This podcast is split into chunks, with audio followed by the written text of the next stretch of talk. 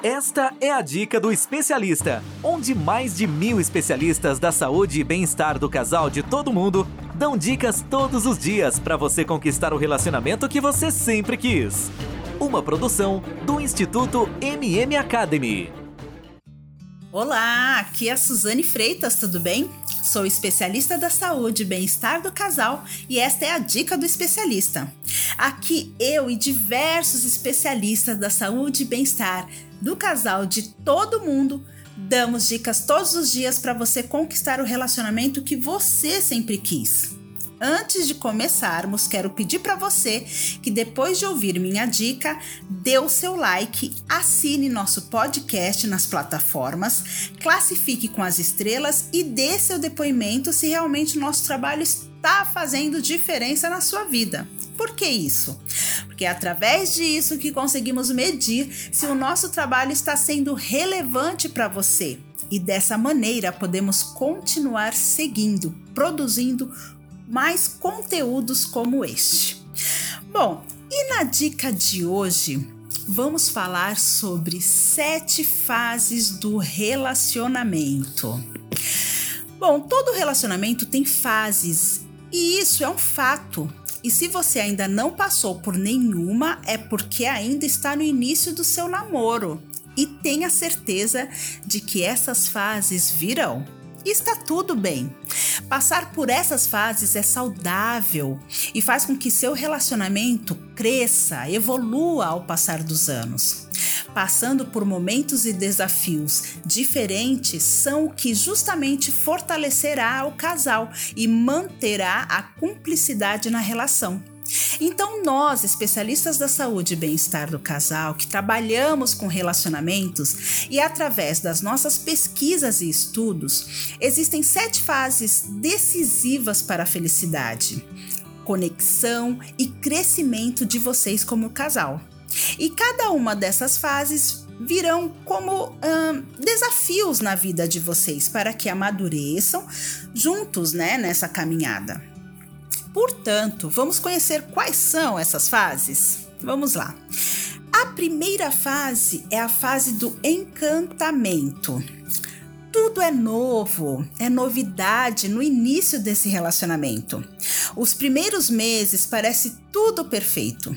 E é aí que mora o perigo, pois é justamente nesse começo que se deve ser definida, né, definidas algumas coisas para que se mantenham pelo resto da relação, como por exemplo, a relação com os amigos e familiares, o respeito à individualidade, né, como a possibilidade de você sair sozinha ou sozinho ou não, e também como conversar sobre o que cada um pensa em relação ao dinheiro, por exemplo, ao lado financeiro.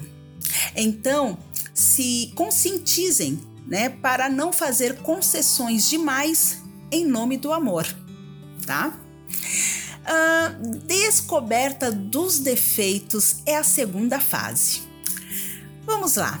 Como você sabe, não existem relacionamentos perfeitos, não é mesmo?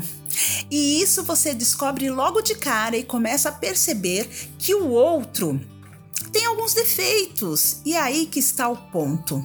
Se esses defeitos, né, ou características que você não gosta, são algo que você pode conviver ou não, alguns gostos, preferências ou comportamentos diferentes dos seus que você veja que não irá atrapalhar a relação, tudo bem então.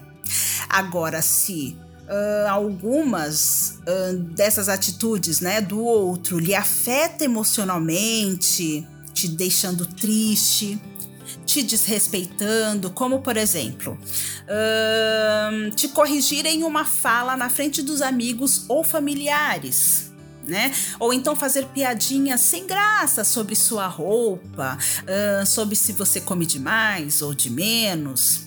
E isso mexe negativamente com você, é bom repensar se vale a pena seguir com essa relação. Continuando, na terceira fase é quando acaba a novidade. Sim, a novidade.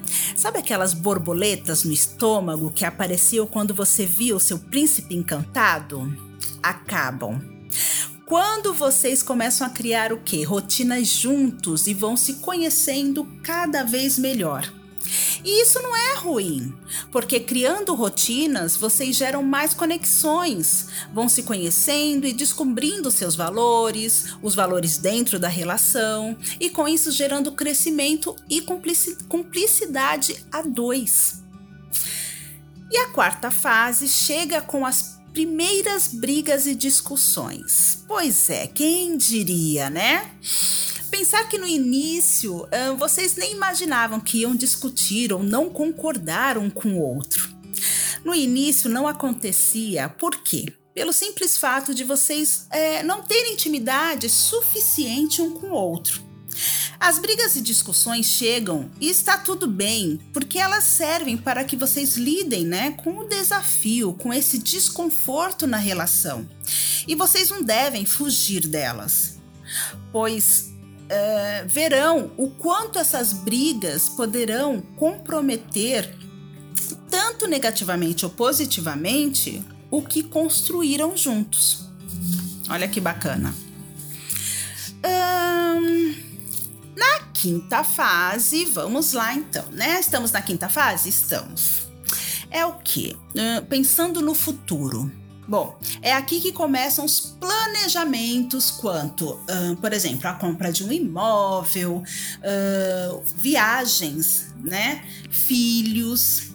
Bom, essa fase do relacionamento serve para que entendam se existe um futuro juntos e se a relação deve evoluir. Então, nada de impor as coisas e nem imediatismo, né, quanto aos projetos, ok? Sexta fase é sobre uh, juntos o tempo todo. Será? Ou nem tanto? Ou só um pouquinho? no início é um grude só, né? Mas chega um momento em que os dois sentem falta do quê? Da individualidade, né? É a fase da saudade de sair com os amigos, fazer algum curso no final de semana, viajar sozinho ou sozinho, né? Etc. É importante que não se sintam sufocados dentro da relação, sempre respeitando as individualidades, mas também conscientes, né, que não estão mais solteiros, né? Sétima e última fase, não menos importante. A cumplicidade. Mas cadê o desejo? Bom, é natural e super normal que com o tempo juntos vocês deixem o sexo em segundo plano está tudo bem. Não são todos os dias que estamos pegando fogo, né, para namorar. Mas é preciso que haja o quê? Um esforço de ambos para que isso não se apague.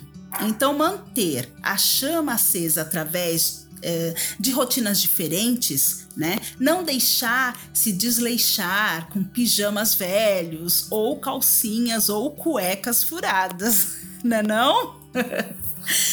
Bom, essas fases são cruciais para que o casal tenha uma relação mais consistente e consigam enfrentar os desafios futuros sem deixar se abaterem e se comprometendo um com o outro atra através do amor. Conhecendo as sete fases do relacionamento, fica muito mais tranquilo, né? Lidar com cada uma delas, aprendendo com cada situação. Né? E também permitindo o autoconhecimento e o conhecimento sobre o seu companheiro ou a sua companheira, construindo aí uma base forte para um relacionamento longo e feliz. Olha que bacana! E aí, gostaram da dica de hoje? Para você ouvir mais dicas como esta, basta acessar dicadoespecialista.com ou pelas principais plataformas. Se você gostou, dê o seu like e compartilhe com alguém que precisa. Acesse nosso canal do Telegram Bem-Estar do Casal. Procure no Telegram que logo vai aparecer. No canal, damos dicas todos os dias, além de conteúdo exclusivo, sorteios e consultas gratuitas. Acesse agora! E para não esquecer, hein? Não deixe de dar o seu like, assinar nosso podcast nas plataformas, classifique com as estrelas se você gostou e dê o seu depoimento se realmente o nosso trabalho está fazendo diferença na sua vida.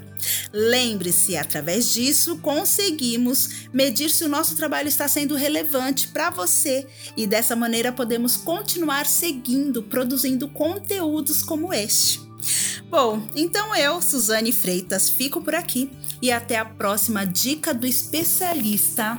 Até mais! Ter um relacionamento feliz é um direito de todo casal. Sabia que 80% dos casais estão insatisfeitos com seus relacionamentos em todo o mundo? Não espere a tempestade chegar. Procure agora mesmo um especialista da saúde e bem-estar do casal e tenha o relacionamento que você sempre quis. Toda semana você ouve nas principais plataformas o podcast Relacionamento Fora da Caixa, para casais que pensam fora da caixa. Um podcast exclusivo sobre relacionamento presente em mais de 24 países. Ouça agora nas principais plataformas. Seu relacionamento está do jeito que você sempre quis? Não? Então acesse o Dica do Especialista onde especialistas da saúde e bem-estar do casal de todo mundo dão dicas todos os dias para você transformar seu relacionamento. Ouça agora no dicadeespecialista.com ou nas principais plataformas.